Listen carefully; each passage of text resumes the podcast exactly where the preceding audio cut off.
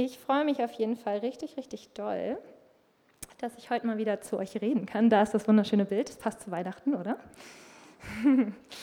ähm, genau, ich habe echt von Gott einfach so eine Botschaft aufs Herz bekommen, von der ich selber so ermutigt wurde die letzten Wochen. Also während der Predigtvorbereitung hat mich das irgendwie so mit guter Laune erfüllt. Ähm, deswegen bin ich echt voller Zuversicht, dass genau Gott genau das Gleiche machen wird heute. In euren Herzen und in euren Leben und einfach mit Hoffnung kommt und mit Freude. Und ihr kennt mich ja normalerweise eher davon, dass ich Rubens oder Matthias Predigten zusammenfasse in Form des Newsletters. Ähm, genau, heute oder diese Woche werde ich mich dann mal selbst zusammenfassen. ähm, aber ich komme auch nicht drauf, äh, drum herum, trotzdem ein bisschen Ruben zusammenzufassen von den letzten Wochen, weil es einfach mein Job ist. Ähm, genau, und Ruben hatte ja so die letzten Wochen einfach ganz viel äh, darüber geredet, dass Weihnachten einfach die Zeit ist, wo Jesus Frieden kommt in diese Erde. Also Jesus kommt als Friedefürst, weil er der, also er ist der, der über den Frieden herrscht.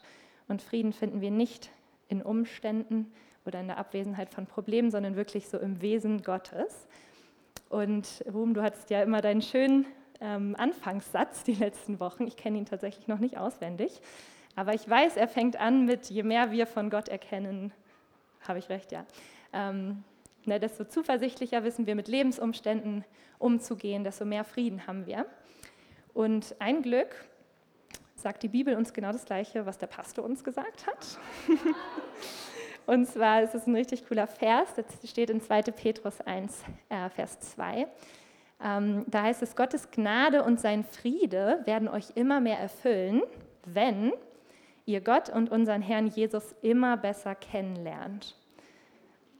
Und hinter diesem ähm, Wort kennenlernen äh, steckt Anerkennung und Einsicht. Und ich finde, das spricht so dafür, dass wir das Rad jetzt nicht neu erfinden müssen, wenn wir Gott kennenlernen, sondern wir müssen eigentlich nur anerkennen und einsehen, was er selbst über sich gesagt hat, was stimmt. Und ich finde das, also dieses äh, Bild zeigt das auch so ein bisschen, dass wir als Menschen manchmal in diesem riesigen Universum irgendwie stehen können, wo so viele Fragen sind und das wirklich so unseren Verstand sprengt ähm, und selber gar nicht rausfinden würden, wie Gott eigentlich ist. Aber das ist ja genau Weihnachten. Gott ist Mensch geworden. Er ist als Jesus auf die Erde gekommen und er zeigt uns, wie er ist. Und wir müssen es einfach nur noch anerkennen und einsehen, dass er ist, wie er ist. Ähm, genau, und heute geht es ein bisschen um so eine, die Wahrheit, glaube ich, die am meisten irgendwie angegriffen und angezweifelt ist in dieser Welt. Und zwar, dass Gott gut ist. ähm, ich habe das, glaube ich, fast immer, wenn ich Gespräche habe in der Uni oder mit Nachbarn oder einfach ne, allen möglichen Leuten, die Gott noch nicht kennen, dass gefühlt immer das der Punkt ist, warum die sagen, nee, ähm, ich glaube nicht an Gott, weil die nicht glauben können, dass er gut ist, weil sie Tod erlebt haben oder die Mutter hat eine Krankheit bekommen oder ne, einfach so viele Sachen nicht verstehen. Und dass dann entweder das ist, okay, Gott kann es gar nicht geben oder wenn es ihn gibt, dann ist er irgendwie seine eigene Definition von gut, aber nicht gut, ne, wie wir das sehen würden. So. Ähm, deswegen liegt dieses Thema mir auch so an, auf dem Herzen, dass Gott wirklich gut ist. Und ich habe auch letzte Woche ähm, Gott so gefragt, wie soll ich diese Predigt nennen oder was für ein Thema hat das? Und er meinte, nennen Sie einfach, Gott ist wirklich gut. Deswegen hier, Gott ist wirklich gut.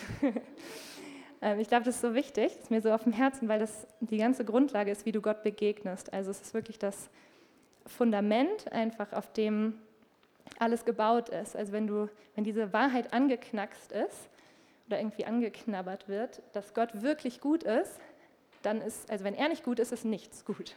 Wenn der Schöpfer nicht gut ist, ist nichts gut. Deswegen ist es so wichtig, einfach wirklich diese Offenbarung zu haben, Gott ist wirklich gut. Und er ist viel besser, als wir denken. Deswegen müssen wir ändern, wie wir über ihn denken. Und das machen wir jetzt. Genau, ich habe schon gesagt, ich wurde einfach ähm, ja, mega irgendwie mit, mit Freude erfüllt, als ich mich damit beschäftigt habe, mit dieser Predigt, weil ich einfach mich die ganze Zeit damit beschäftigt habe, wie gut Gott ist. Ähm, und ich, also mein Gebet wirklich so für euch heute ist, auf jeden Fall ne, diese Einsicht, wie gut Gott ist. aber auch unter diesem großen Thema Frieden, ähm, sodass ihr, wenn ihr auf euer Jahr 2019 schaut, wirklich so Frieden mit diesem Jahr schließen könnt. Also Frieden mit allem, was passiert ist, Frieden vielleicht auch mit allen Fragezeichen, weil ich genau diese Fragezeichen so aus dem Weg räumen möchte und sagen möchte, Gott ist wirklich gut so. Deswegen ist es auch so ein bisschen so eine perfekte Predigt für den Jahresabschluss, um hoffnungsvoll in 2020 zu starten. Genau. Ähm, ich komme zu, meinen, zu meinem Anschauungsmaterial hier. Ich hoffe, ihr könnt es alles sehen. Ich kann sie, glaube ich, nicht hochheben mit einer Hand. Ähm, das hier sind meine Journals. Ich habe nämlich, ähm, seit ich Christ geworden bin, mit 15 Jahren, habe ich angefangen, immer wenn ich für was gebetet habe oder wenn Gott gesprochen hat, wenn ich irgendwas mit ihm erlebt habe, das aufzuschreiben in ein Buch. Und ich habe bis heute nicht damit aufgehört. Und ihr seht, mittlerweile sind es schon irgendwie sechs volle Bücher, die wirklich voll sind einfach mit Dingen, die Gott tut. So. Und ich liebe das einfach total, ähm, wenn ich so Gottes roten Faden irgendwie in meinem Leben sehen kann. Deswegen mache ich es auch immer noch. Ja, weil ich das liebe zu sehen, so irgendwie da hatte ich das Anliegen und zwei Wochen später hat Gott das gemacht und ähm, es ergibt einfach alles diesen ne, perfekten roten Faden, so äh, was er tut. Aber ich habe mich tatsächlich auch ähm, jetzt vor allem zum Jahresende, weil ich schreibe mir immer alles in so kleine Handynotizen rein und dann später schreibe ich es halt richtig so in Textformen richtig chronologisch und gut auf. Ihr könnt euch vorstellen, das ist sehr viel Arbeit. Und ich habe mich auch so ein bisschen gefragt, weil ich voll zurückhing, äh, irgendwie mit meinem Aufschreiben. ja, Verena kennt das. Ähm, dass ich mich so ein bisschen gefragt habe, so, oh Mann, warum machst du dir eigentlich all die Arbeit? Und irgendwie hat, als wir jetzt die Raging Beauty Konferenz hatten, hatte ich echt so einige Erleuchtungen, ähm, weil die Wendy Backlund, die da war, die hat ähm, ganz viel darüber gesprochen, so wie unser Gehirn funktioniert. Und eine Sache, die sie ähm, gesagt hat, war, dass wenn wir über Dinge nachsinnen, also in unseren Gedanken, ja, die nochmal durchgehen, dazu tendieren wir Menschen ja leider meistens bei schlechten Sachen. Ähm, aber es ist für unser Gehirn so, als würden wir es nochmal erleben. Also unser Gehirn kann nicht unterscheiden zwischen etwas, was du gerade erlebst, und wenn du einfach nur drüber nachdenkst und die Situation nochmal durchspielst ist natürlich sehr fatal, wenn wir das machen mit schlechten Situationen, mit Streitereien oder so, die wir hatten und dann immer wieder, der hat das gesagt, wie konnte er nur und so. Total zerstörerisch, sollte man nicht machen. Aber das Coole daran ist, dass das genauso funktioniert halt mit den guten Dingen, die wir erleben. Und ich habe mir seit diesem Wochenende, habe ich mir immer vorgenommen, wenn zum Beispiel, also schon bei so Sachen, wenn jemand mir ein Kompliment macht oder so, dass ich die ganze Zeit darüber nachdenke, weil man sonst ja tendiert, immer nur über schlechte Sachen nachzudenken. Und das, den gleichen Effekt hat das Journal halt auch, weil ihr könnt euch vorstellen, wenn man das alles aufschreibt, dass man ja die ganze Zeit darüber nachdenkt, wie kann ich das jetzt irgendwie gut in Worte fassen. Man geht die ganze Zeit diese Situation nochmal durch, so was Gott gemacht hat. Und mein Gehirn wird total glücklich, weil es denkt, es erlebt es die ganze Zeit nochmal. uh. Genau, und ich habe so einen coolen Vers gelesen in der Zeit ähm, aus Psalm 63. Das ist übrigens eine freie Übersetzung nach Merja Thomsen. Ganz genau so steht das da nicht. ähm, aber sinngemäß heißt es, ich werde froh und erfüllt, wenn ich nachsinne über dich. Denn in all den vielen Situationen, die ich mir so angucke, sehe ich einfach, du bist meine Hilfe geworden, Gott. Und das ist wirklich, also ich kann euch nicht sagen, wie gute Laune ich die letzten Wochen hatte. Einfach weil ich so nachgesinnt habe über Gottes Güte, über das, was er tut. So. Wir werden froh und erfüllt. Und ich fand das so cool, wir, äh, wir hatten am Freitag Fabrik 10 und Verena hat äh, genau eigentlich über dies, dieses Thema einen Input gemacht und hatte so äh, uns zwei ganz witzige Videos gezeigt. Fand die richtig cool. Ähm, also ich zeige die jetzt nicht. Oh. Ihr könnt euch von Verena nochmal die Links geben lassen, also die waren echt cool. Aber das äh, eine Video war so ein Video, wo die also geschauspielert haben, dass ein Mann tot auf dem Boden lag. Und dann war da halt so ein Detektiv, der herausfinden sollte, wer von den anwesenden Verdächtigen jetzt der Mörder ist. Und na, so ging das Video halt und man war halt so irgendwie darauf fokussiert, okay, wer könnte der Mörder sein, wer hat irgendwie was falsch gemacht. Und dann ähm, wurde im Nachhinein so eingeblendet, dass während diesen Videos irgendwie 21 Dinge verändert wurden da wurden die Bilder von der Wand genommen, neue aufgehängt, der Teppich irgendwie weggerollt, sogar der Tote hat sich geändert, andere Pflanzen hingestellt und so. Und man hat es einfach, es ist einem nicht aufgefallen, weil man die ganze Zeit halt darauf fokussiert war, ne? wer ist der Mörder und gar nicht so gesehen hat, was da alles im Hintergrund abläuft.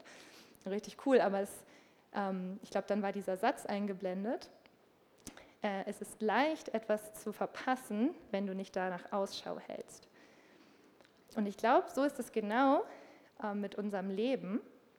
Weil wenn ich mir vorstelle, dass ich jetzt nicht in, jetzt in diesem Dezember so meinen Fokus darauf gehabt hätte, okay, was hat Gott alles dieses Jahr getan, was hat er alles gesprochen, dann wäre es so leicht gewesen für mich, das einfach zu verpassen und zu übersehen. Weil es war ja vorher schon da, mir ist es nur nicht aufgefallen. Und ähm, nur dadurch, dass ich halt meinen Fokus dann darauf gelegt habe, konnte ich das erleben, mit dem ähm, na, einfach froh und erfüllt zu werden. So. Deswegen ist das eine richtig gute Übung für euch nochmal zu machen, wirklich danach zu gucken. Wenn es wirklich alles eine Sache des Fokuses ist. Genau. Ähm, mal ein kleines Szenario. Ähm, ich bin mal gespannt, ob jemand das von euch kennt. Ich vermute schon. Ähm, hattet ihr das schon mal, dass ihr zum Beispiel in einer Situation wart, wo ihr irgendwelche finanziellen Sorgen hattet? Ähm, also jetzt irgendwie eine große Rechnung kam, was kaputt gegangen ist oder so. Haben wir wahrscheinlich alle schon mal gehabt. Und ihr dann mit eurem Anliegen zu Gott gegangen seid, dafür gebetet habt und er euch echt übernatürlich versorgt hat und voll das Zeugnis getan hat. Ja, viele schon mal erlebt, ne? Habt ihr das denn auch schon mal erlebt, dass ihr irgendwie ein paar Wochen oder Monate später wieder so eine Situation hattet? Ne, eine Rechnung kam, Geschirrspüler ging kaputt, keine Ahnung.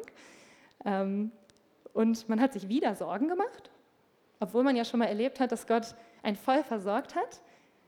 Das ist so ein Phänomen irgendwie. Ähm, und es ist ganz spannend, dass wir das in der Bibel auch sehen, also bei den Jüngern.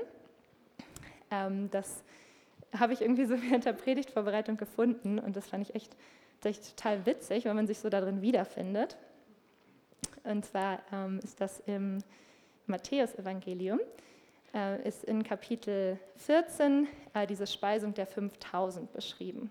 Kennen wir alle, ne? Also dieses Wunder, dass Tausende von Menschen da sitzen, nichts zu essen haben und Jesus irgendwie fünf Brote oder was das war, ein paar Fische nimmt ähm, und eine Brotvermehrung stattfindet. Also alle davon satt werden. Und das ist das erste Mal, dass die Jünger, die gehen ja die ganze Zeit mit ihm, das miterleben, dass er dieses übernatürliche Wunder tut und sehen einfach, wie Gott Essen vermehrt. Also richtig krass. Das ist in Kapitel 14. Kapitel 15, also gleich danach, ist so witzig, ähm, ist wieder die gleiche Situation. Die sitzen mit ganz vielen Leuten da, die Jesus einfach zuhören, haben aber wieder nichts zu essen. Und die Jünger ähm, gehen zu Jesus und sagen, woher sollen wir in der Einöde so viele Brote nehmen, um eine so große Menge zu sättigen? Und man liest das so und denkt so, hä, ihr habt doch gerade ein Kapitel vorher erlebt, wie Gott übernatürlich versorgt. Aber okay, Jesus sagt wieder, gebt mir einfach das, was ihr habt und äh, vermehrt es einfach. Und sie erleben wieder dieses Wunder der Brotvermehrung. Und dann noch ein Kapitel weiter. Kapitel 16 fängt dann damit an, dass die Jünger äh, über einen See fahren. Und dann heißt es da, ähm, als sie ans andere Ufer kamen, stellten sie fest, dass sie vergessen hatten, Brot mitzunehmen und machten sich Gedanken darüber. Es ist total witzig, es wirkt echt so, jetzt hätten sie alles vergessen, was Gott vorher gemacht hat. Und ich glaube so ein bisschen, was das Problem dahinter ist oder eigentlich die, die Lüge dahinter, dass wir glauben manchmal, dass Wunder so eine einmalige Sache sind, dass die irgendwie temporär sind. Aber stattdessen, oh wow, jetzt kriege ich hier WhatsApp-Nachrichten. Habt ihr das gesehen? Ah, super. ich dachte, das ist jetzt auch alles da. Sehr gut. Ähm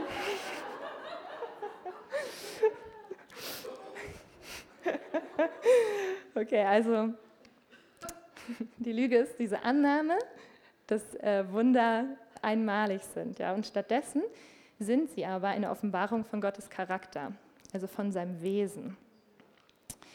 Und ähm, das Coole ist ja, dass Gott der gleiche ist, gestern, heute und in alle Ewigkeit. Und ich glaube, wenn die Jünger oder auch wir, schon wenn wir das erste Wunder erleben, diese Offenbarung hätten, wer Gott ist, also was das über ihn aussagt, und wegen, oh wow, Gott ist wirklich mein Versorger, wenn das in meinem Herzen ist, dann werde ich nächstes Mal, wenn ich so eine Situation habe, mich daran erinnern, ja, aber Gott ist ja mein Versorger, dann wird das ja machen. Deswegen glaube ich, dass ähm, in allen Situationen eigentlich es Gott viel mehr darüber geht, was wir über ihn schlussfolgern. Das hatte Rumi auch so schön gesagt, so dieses Bedürfnis versus beziehungsorientiert. Also, dass wir Menschen dazu tendieren, sehr bedürfnisorientiert zu sein und zu Gott zu kommen, dass Gott aber beziehungsorientiert ist. Und ich glaube, das ist genau das, ähm, dass es Gott halt viel mehr darum geht, was wir durch ein Wunder oder durch eine Situation über ihn lernen, also über seinen Charakter, als dass wir einfach nur das Wunder erleben, aber gar nicht dabei checken, wer er eigentlich ist. Und ähm, wenn es so über diesen Frieden geht, wie wir am Anfang gehört haben, dass der Friede uns erfüllt, wenn wir erkennen, wer Gott ist, das ist ja genau das, weil nur so können wir heute und in der Zukunft in diesem Frieden laufen, wenn wir wirklich erkennen, wer er ist. Und ich glaube auch manchmal, dass ähm, wenn wir zum Beispiel auf eine Gebetserhörung noch warten irgendwie, dass das wie so eine Einladung von Gott ist, ihn kennenzulernen oder ihn zu kennen. Weil wenn du dich dann vorher schon damit beschäftigst und dann das Wunder kommt, dann hast du wie die Bestätigung, wow, ja, Gott ist wirklich so. Und das bringt dich viel weiter, als wenn man die ganze Zeit nur so von Wunder zu Wunder stolpern würde, aber nie sehen würde, so wer, wer Gott ist. So. Und ich glaube, irgendwie dieses Bedürfnisorientierte ist irgendwie so ein Phänomen, was unter Menschen so da ist. Ich weiß nicht, ob euch das mal aufgefallen ist, dass selbst unter Leuten, die nicht an Gott glauben, also die keine Christen sind, ähm, dass die irgendwie diese Annahme haben, dass Gott dafür da ist, wenn man ein Problem hat, dann löst er es. das ist total spannend. Ähm, also dieses, wenn dann irgendwas mal schlecht ist oder ich was brauche, dann gehe ich zu Gott, weil dafür ist er ja da. Und das ist, also ich finde es total ähm, beeindruckend, dass Gott so gütig ist, dass er das meistens mit sich machen lässt auch, wenn Leute eigentlich gar nichts von ihm beziehungstechnisch oder so wissen wollen, aber einfach immer nur, wenn ein Problem ist, so, oh Gott, bitte hilf mir. Also er macht es trotzdem so, ähm, meistens auf jeden Fall, aber ähm, man verpasst halt total viel von dem, was man eigentlich bekommen könnte, nämlich Gott selber. Und ähm, mich macht das irgendwie immer total traurig, wenn ich sowas sehe in Menschen. Aber ich weiß gleichzeitig, dass das bei mir früher ganz genauso war. Ich bin, ähm, also seit ich 15 bin, ähm, bin ich Christ oder habe Jesus kennengelernt. Und auch auf richtig wunderbare, übernatürliche Weise so. Aber meine ersten paar Christenjahre waren auch sehr bedürfnisorientiert, würde ich jetzt sagen. Also ich war total irgendwie ähm, fasziniert davon, dass ich zu Gott kommen kann und meine Seele irgendwie zur Ruhe kommt und ich mit Freude erfüllt werde, die ich vorher noch nie gespürt habe. Oder dass ich einfach eine Hilfe habe, so in Situationen und ich für Sachen bete und sie passieren. Und das ist total, total cool so. Die Zeit, wo ich die ersten zwei Bücher durchgeschrieben habe. ähm, und dann kam aber eine Zeit, als ich so 18 war wo mal irgendwie so ein paar Sachen waren, die ich nicht so verstanden habe. Also so die Gefühle während des Lobpreises oder so waren dann irgendwie mal weg. Es waren ja echt einige Sachen, wo ich dachte, oh, warum ist das jetzt passiert? Das verstehe ich nicht. Ähm, und da kamen viele Sachen zusammen und ich habe mich äh, voll von Gott abgewandt. Also bestimmt für ein Jahr ähm, war ich auch gar nicht mehr im Gottesdienst. Ich habe ne, gar nicht mehr gebetet und wirklich so mein Herz ihm gegenüber so richtig verhärtet bis ich irgendwann gemerkt habe, ähm, das bringt irgendwie gar nichts. Mir ging es richtig schlecht, ähm, wie das so ist. Ähm, und wieder zurück zu ihm gekommen bin. Und es war alles, alles total schön, gleich wieder wie beim ersten Tag so. Ähm, aber ungefähr ein halbes Jahr später saß ich mal so ähm, und hatte so meine Zeit mit Gott und habe, ich weiß nicht mehr genau, worüber wir eigentlich geredet haben, aber ich mache das manchmal so, dass ich Gott so nach Bibelstellen frage. Das ist so ganz oft, wie ich von ihm höre, dass ich so nach, nach Stellen frage. Ne? Und ich habe gehört, so, okay, Meja, lies Hebräer 3, Vers 7. Und äh, dann habe ich das so gemacht. Ich baue eine kleine Spannung auf, was da steht.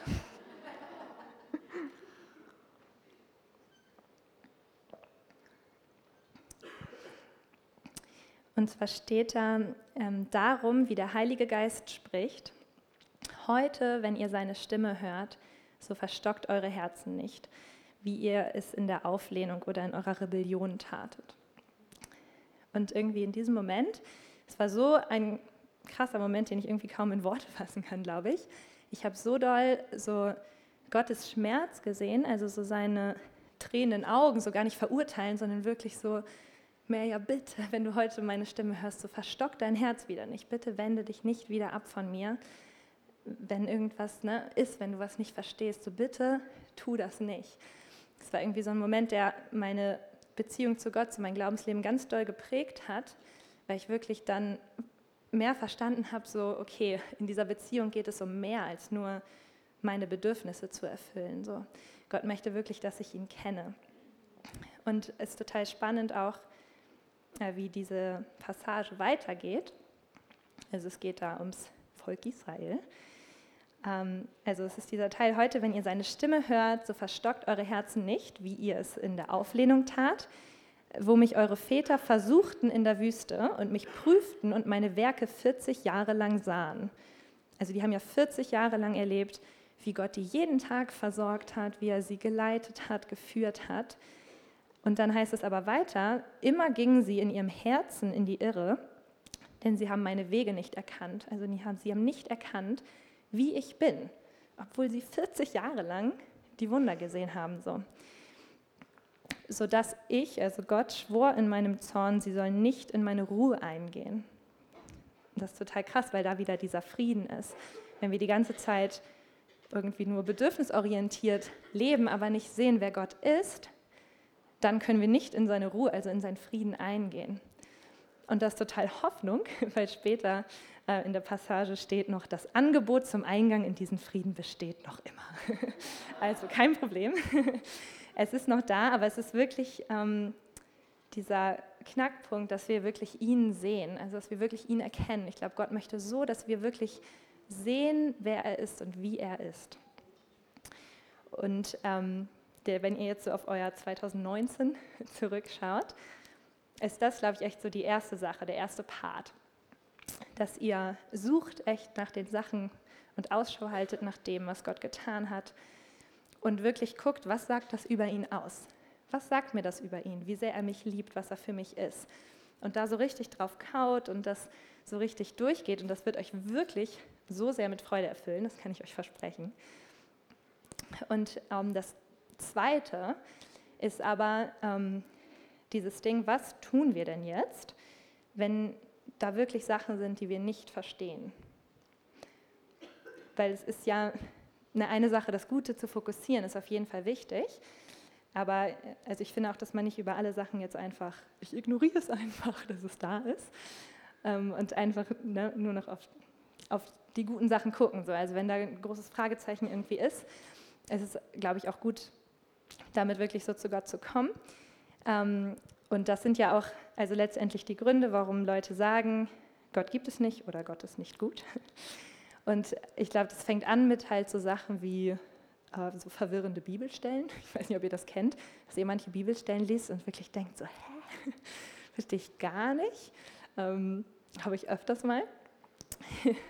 oder ähm, einfach Gebetserhörungen, die auf sich warten lassen oder die anders kommen, als wir es denken. Irgendwelche Umstände, die da sind, irgendwelche Krankheiten und man sich denkt so, Herr Jesus, ich bin doch in deinen Wunden geheilt, wie kann das sein, dass ich das jetzt nicht sehe? Ähm, ne, also kann alles Mögliche sein. Und ich habe ähm, auf die erste Seite eines meiner Journal, jetzt komme ich wieder zu meinem Anschauungsbeispiel, ähm, habe ich mal geschrieben den Satz, äh, ich sage ihn erst auf Englisch, denn so ist er original. When I don't understand, I will choose you. Also wenn ich es nicht verstehe, werde ich mich für dich entscheiden, Gott. Also ich habe mich so richtig vorgenommen, weil es öfters einfach so Sachen gibt und ich hatte so eine Dinge auch sehr viel, wo ich es einfach nicht verstanden habe. Und es ist so kostbar, sich einfach für ihn zu entscheiden, wenn man es mal nicht versteht. Und es ist auch, man könnte auch formulieren, wenn ich es nicht verstehe, habe ich das absolute Privileg, dich, mich trotzdem zu entscheiden, einfach Gott zu lieben. Und ich glaube, diese, diese Herzenshaltung ist irgendwie das, äh, der Anfang auf jeden Fall von dem Ganzen, wie man, wie man dem begegnet. Wenn ich es nicht verstehe, werde ich mich für dich entscheiden, Gott. Hm. Amen, ja.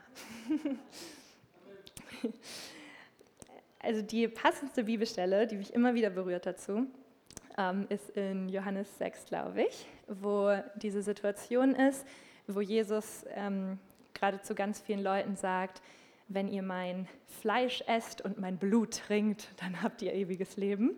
Und es immer wieder wiederholt. Und die Juden also total anfangen, sich darüber zu streiten und denken so, hä, was sagt er da?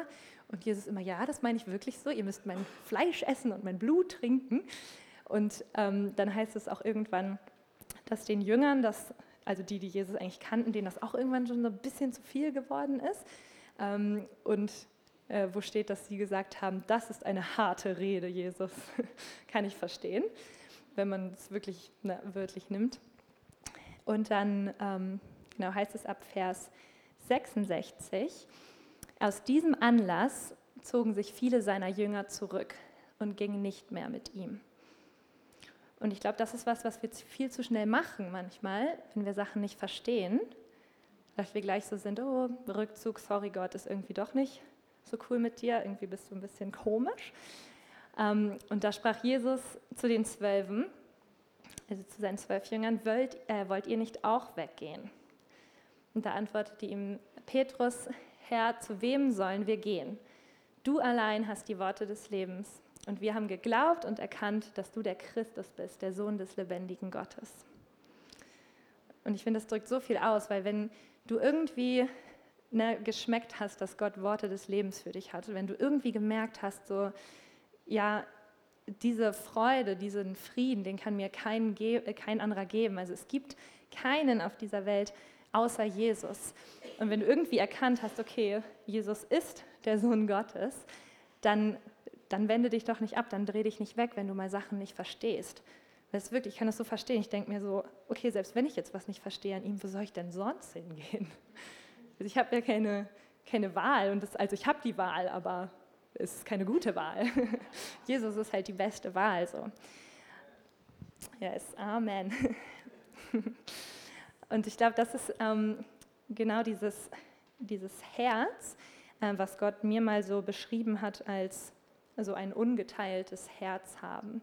Also es gibt ja diesen Bibelvers ähm, in 2. Chronik 16, wo es heißt, die Augen des Herrn durchstreifen die ganze Erde, um sich mächtig zu erweisen an denen, deren Herz ungeteilt auf ihn gerichtet ist. Und ich glaube, dass hinter ungeteilt jetzt nicht unbedingt steht, ähm, jede Sekunde am Tag, Jesus, Jesus, Jesus. du darfst auch mal an andere Sachen denken. Aber hinter diesem Wort ungeteilt steht ein Herz, das sich sicher ist, also das nicht in sich gespalten ist. Also nicht ein Herz, das denkt, vielleicht ist Gott gut, vielleicht ist er nicht gut. Vielleicht kann ich ihm vertrauen, vielleicht auch nicht. Halt ein, un, ein geteiltes Herz wäre das. Und dass Gott das total schätzt und richtig danach Ausschau hält ähm, in der Welt, wo ist hier ein Herz, was irgendwie ungeteilt ist mir gegenüber. Weil es ist wirklich, wenn wir in die Welt gucken, ich finde, das ist ja einfach so ein Thema, ist Gott gut oder nicht, gibt es ihn? Und ich kann es irgendwie langsam schon fast nicht mehr hören, obwohl ich es total verstehen kann. Ne? Also ich also von vielen diesen Leuten habe ich das auch selber ähm, miterlebt, wie wir irgendwie gebetet, geweint haben zusammen, dann sind die Leute doch gestorben. Also es ist nicht, dass ich jetzt sage, stellt euch mal nicht so an. Aber es ist einfach dieses Herz, was trotzdem sagt, so Jesus, aber ich, ich weiß, du bist gut, ich weiß, wie du bist. Und deswegen, wo soll ich sonst hingehen? So, ich bleibe bei dir und mein Herz ist ungeteilt dir gegenüber. Und das war also in dieser Situation, wo Gott mir das mal nicht so gesagt hat mit diesem ungeteilten Herzen, war auch eine Phase, wo ich so gar nichts verstanden habe irgendwie, so, wo es mir so richtig komisch ging. Ich weiß nicht, ob ihr so Phasen kennt, bestimmt, hoffentlich bin ich damit nicht alleine. Ähm, Und wo ich einfach also so im Lobpreis war und mich einfach entschieden habe, so, was soll's, ne? Jesus, du bist gut, ich preise dich trotzdem. Und in dieser Situation ist das entstanden, weil er so meinte, Meja, das sagt so viel über dich aus gerade, weil du hast gerade so viele Fragezeichen, du verstehst gerade gar nichts mehr, dir geht es gerade richtig blöd und du preist mich einfach trotzdem und du sagst einfach, Gott, du bist gut, ich weiß es. Und das ist, glaube ich, genau das, dass Gott ähm, einfach danach sucht, ne? nach Menschen, die ihn kennen, daran festhalten und die wirklich so in dieser Welt stehen können und sagen, Gott ist gut, Leute. Und ich wünsche mir irgendwie so richtig doll, dass wir echt so in dieser Welt so ein, so ein Volk sind, was einfach aufsteht und sagt, nein, Gott ist wirklich gut. Er ist wirklich gut. Und nur weil echt blöde Sachen passieren, die man nicht versteht, ist das kein Grund, warum wir jetzt aufhören zu sagen, er ist gut, sondern er ist einfach gut. Und äh, ich fand das mal total cool. Ähm, Konrad, Max Gille, der ja auch öfters mal hier ist, hat mal gesagt, das Warum zu fragen okay ist, wenn als Antwort der Friede Gottes genügt. Also, wenn es da Sachen gibt, die wir nicht verstehen und so, ich bin auch voll der Fan davon, mit allem, also wirklich mit allem vollkommen ehrlich vor Gott zu kommen. Also wenn ihr manchmal hören würdet, wie ich mit Gott rede, so richtig einfach dreist ehrlich, sage ich mal, wenn ich Sachen nicht verstehe oder mich enttäuscht fühle, sage ich ihm auch einfach, Gott, ich bin gerade richtig enttäuscht von dir, es ist richtig blöd. Einfach mit einem offenen Herzen, ja, um beziehungsorientiert zu sein und nicht um irgendwie mich trotzig mit einem verstockten Herzen abzuwenden und ihn nicht mehr ranzulassen. So. Und ähm, dieses Warum zu fragen ist okay, also warum zu fragen ist okay, sollten wir tun, aber nur wenn als Antwort auch okay ist, wenn einfach der Friede Gottes kommt. Und das finde ich total beeindruckend, wenn ihr euch das mal vorstellt, dass ihr mit einer Frage zu Gott kommt und als Antwort kommt dann sein Friede. Wie man das nennt? Man nennt es der Frieden, der das Verstehen übersteigt. es ist wirklich so. Und die Bibel spricht ja auch davon ne, in Philippa 4, Vers 7. Der Friede Gottes, der alles Verstehen, der den Verstand übersteigt, wird eure Herzen und Gedanken bewahren. Also es gibt wirklich diesen Frieden, der einfach das Verstehen, der alle Fragen einfach übersteigt. Es gibt ihn einfach. Man kann ihn nicht erklären mit dem Kopf, man kann ihn nicht fassen, aber das ist das, was, was Gott uns gibt. Also Frieden wird erstens, wie wir die letzten Wochen gehört haben, nie davon kommen, dass irgendwie alle Probleme weg sind, weil hat man auch gesehen, ne? man kann 40 Jahre lang seine Wunder sehen, die Probleme sind quasi weg und trotzdem kommt kein Frieden und man hat nichts kapiert. Und der Frieden kommt aber auch nicht davon, alle Fragen, die man hat, irgendwie zu beantworten. Weil Gott passt einfach nicht in unsere Box und das ist gut so. Also er ist in manchen Sachen total vorhersehbar, indem dass er total gut ist, total treu ist, ähm, immer unser Versorger ist, uns nie im Stich lässt. Also es ist nicht, dass Gott irgendwie unberechenbar ist aber er passt trotzdem nicht in unsere Box. Und es wäre auch komisch, wenn wir als Menschen den Schöpfer verstehen könnten, weil dann wären wir ja irgendwie genau wie er. Also es muss ja irgendwas geben, was wir nicht verstehen so. Und ähm, dieser folgende Satz ist einer meiner Lieblingssätze. Du bekommst den Frieden, der alles Verstehen übersteigt, nur wenn du dein Recht ablegst, alles verstehen zu wollen. Boom. Und es ist krass, ne? es macht so viel Sinn, wenn man denkt immer so, ja, Gottes Frieden äh, übersteigt einen Verstand, aber gleichzeitig ist man so, ich will es verstehen, Gott, warum? Also kenne ich, genau, ist bei mir genauso. Deswegen, also mich macht das manchmal richtig, oder hat es in der Vergangenheit richtig, wie Joscha jetzt sagen würde, er würde mich korrigieren, ähm, kirre gemacht, weil ich es halt liebe, ne? alles aufzuschreiben und Gottes roten Faden zu sehen und seinen Sinn und was er alles macht. Und wenn dann in meinem Buch was ist, was ich nicht verstehe, dann kann ich richtig so böse werden. Ähm, aber es ist halt wirklich einfach dieses Recht abzulegen, alles verstehen zu wollen und einfach darin zu ruhen, okay Gott, du bist gut, ich weiß es und du hast gute Pläne für mich. Ähm, und es ist auch okay, wenn ich mal was nicht verstehe. Also dein Glaubensleben fängt nicht an, wenn du alle Fragen geklärt hast. Wenn du darauf wartest, dann kannst du lange warten, sage ich mal. Und ähm, ich hatte einmal, ich glaube, es war vor zwei Jahren, hier im Jahresabschlussgottesdienst, also im Silvestergottesdienst, ähm, war so eine Situation, wo ich richtig während des Lobpreises zu Jesus gesagt habe, ich fühle mich gerade richtig unfähig, dich zu preisen für dieses Jahr. Und vielleicht ist heute irgendwer da, der das genauso denkt. Irgendwie fällt mir das gerade schwer, mein Jahr so richtig fröhlich abzuschließen und sagen, yeah, Jesus, danke für alles, was du gemacht hast, weil irgendwie vielleicht so viele na, Fragen da sind, so viele Situationen, wo ihr einfach frustriert seid, dass die da waren. Und das war bei mir genauso. Ich meinte so zu Gott, ich sehe zwar in jeder Situation, dass du mich da irgendwie durchgetragen hast, aber ich bin einfach genervt von der Tatsache, dass sie da waren. Und es war wirklich so, weiß ich nicht, ich war echt nicht gut drauf. Und dann hat Matthias gepredigt. Er ist gar nicht, er ist gar nicht da gerade, ne? Nee. Wahrscheinlich erinnert er sich gar nicht dran, weil er hat am Anfang seiner Predigt so einen Satz gesagt, der gar nicht zu seiner Predigt gepasst hat. Und ich glaube, er hat ihn nur für mich gesagt. ähm, oder beziehungsweise diesen Vers hat er zitiert ähm, aus Jeremia. Äh, oh wow, es ist eigentlich, glaube ich, Jeremia 29, oder? Oder Jesaja. Entweder habe ich es da falsch oder da, aber ihr wisst, was ich meine. ähm, genau, äh, denn ich kenne die Pläne, die ich für euch habe, spricht der Herr, Pläne des Friedens und nicht des Unheils, um euch eine Hoffnung und eine Zukunft zu geben. Und Matthias hat diesen Satz gesagt und es hat so Klick in mir gemacht, so Gott hat gute Pläne für mich.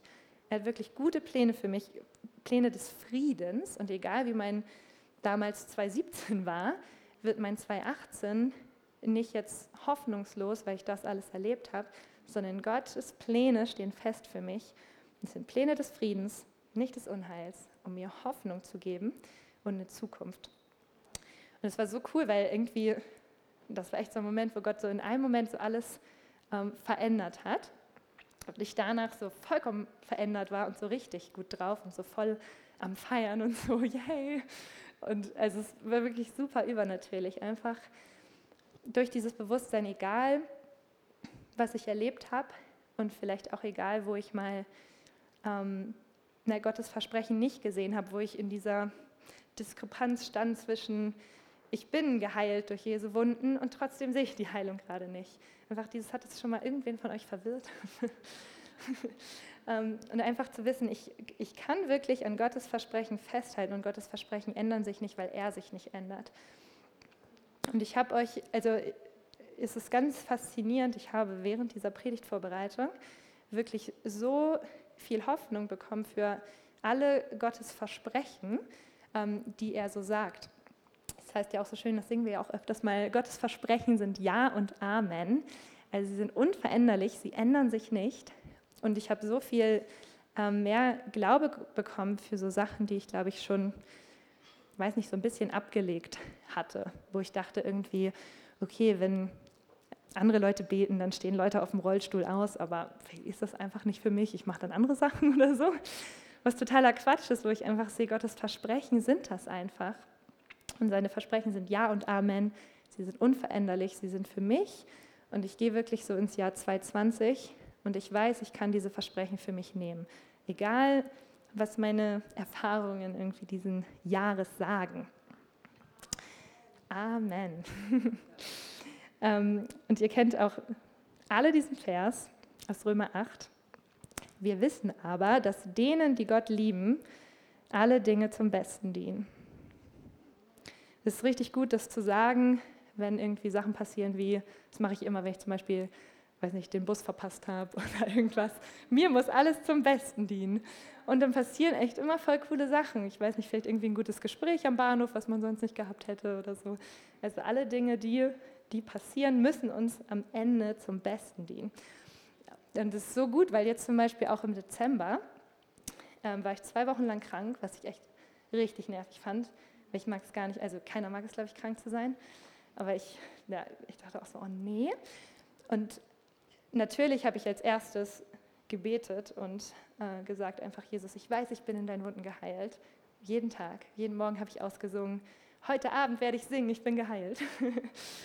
ähm, habe ich leider auch nicht gesehen, aber was mir an dieser Situation wirklich zum Besten gedient hat, war, dass während dieser zwei Wochen, die ich zu Hause war, ich die ganze Zeit gejournalt habe, die ganze Zeit diese, irgendwie die Gedanken für die Predigt bekommen habe so mit Freude erfüllt wurde, so mit Hoffnung, einfach nur dachte so, wow Gott, du bist mega, alles was du tust.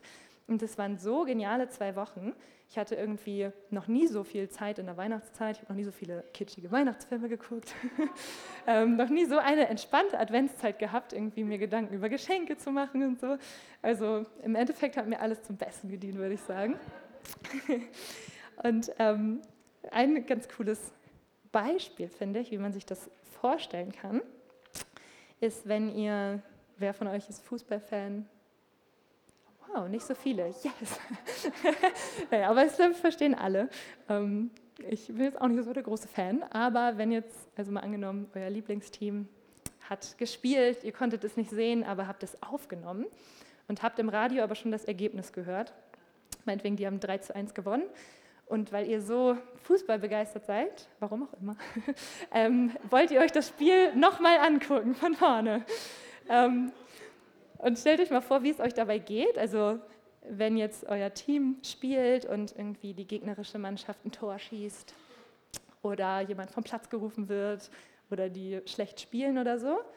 Aber ihr, also ihr wisst ja schon, dass die gewinnen, ihr habt das ja schon im Radio gehört. Wie geht es euch dabei? Nicht, nicht schlecht, ne? bringt einen gar nicht aus der Ruhe. Und man weiß einfach, ja, am Ende gewinnen sie ja eh, wird alles gut. Und so ein bisschen genau ist das mit Gott, als würde er schon ne, entweder am Ende deines Lebens stehen, aber auch am Ende von 2020 und dir zurufen, alles gut, ich habe gewonnen und du damit auch, es wird alles gut. Und wenn du einfach ähm, dieses Bewusstsein hast, dass alles dir zum Besten dienen wird, dass Gottes Versprechen Ja und Amen sind, dass er sich nicht verändert, dann kannst du diesen Frieden haben, der dich auch wirklich in so einer Situation, die erstmal irgendwie blöd wirken oder die man nicht versteht, total gelassen sein, weil du weißt, am Ende gewinnt Gott eh und am Ende gewinnst du eh.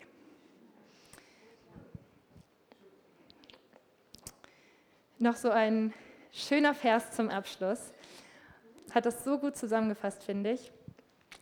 Ähm, ich hätte den Mut verloren, wenn ich nicht geglaubt hätte, dass ich die Güte Gottes sehen werde. Ich finde, das beschreibt so diese Wichtigkeit davon, einfach dieses Ziel vor Augen zu haben, wie wenn man über so ein Seil balanciert und so einen Fixpunkt braucht, einfach so Gottes Versprechen und Gottes Güte zu nehmen als ein Fixpunkt und einfach daran festzuhalten, ich glaube, dass ich die Güte Gottes sehen werde, weil sonst würde ich den Mut verlieren, sonst kann ich eigentlich gleich aufhören. So, es ist so wichtig, diese Offenbarung über na, einfach seine Güte. Er ist wirklich gut. Seine Versprechen sind wirklich Ja und Amen. So. Und ich würde den Mut verlieren, wenn ich nicht glauben würde, dass ich die Gotte, äh, Güte Gottes sehen werde. Wer glaubt, dass er die Güte Gottes sehen wird in 2020? es ist so gut, wirklich, egal wie 2019 war, Gott ist gut. Amen. Darauf.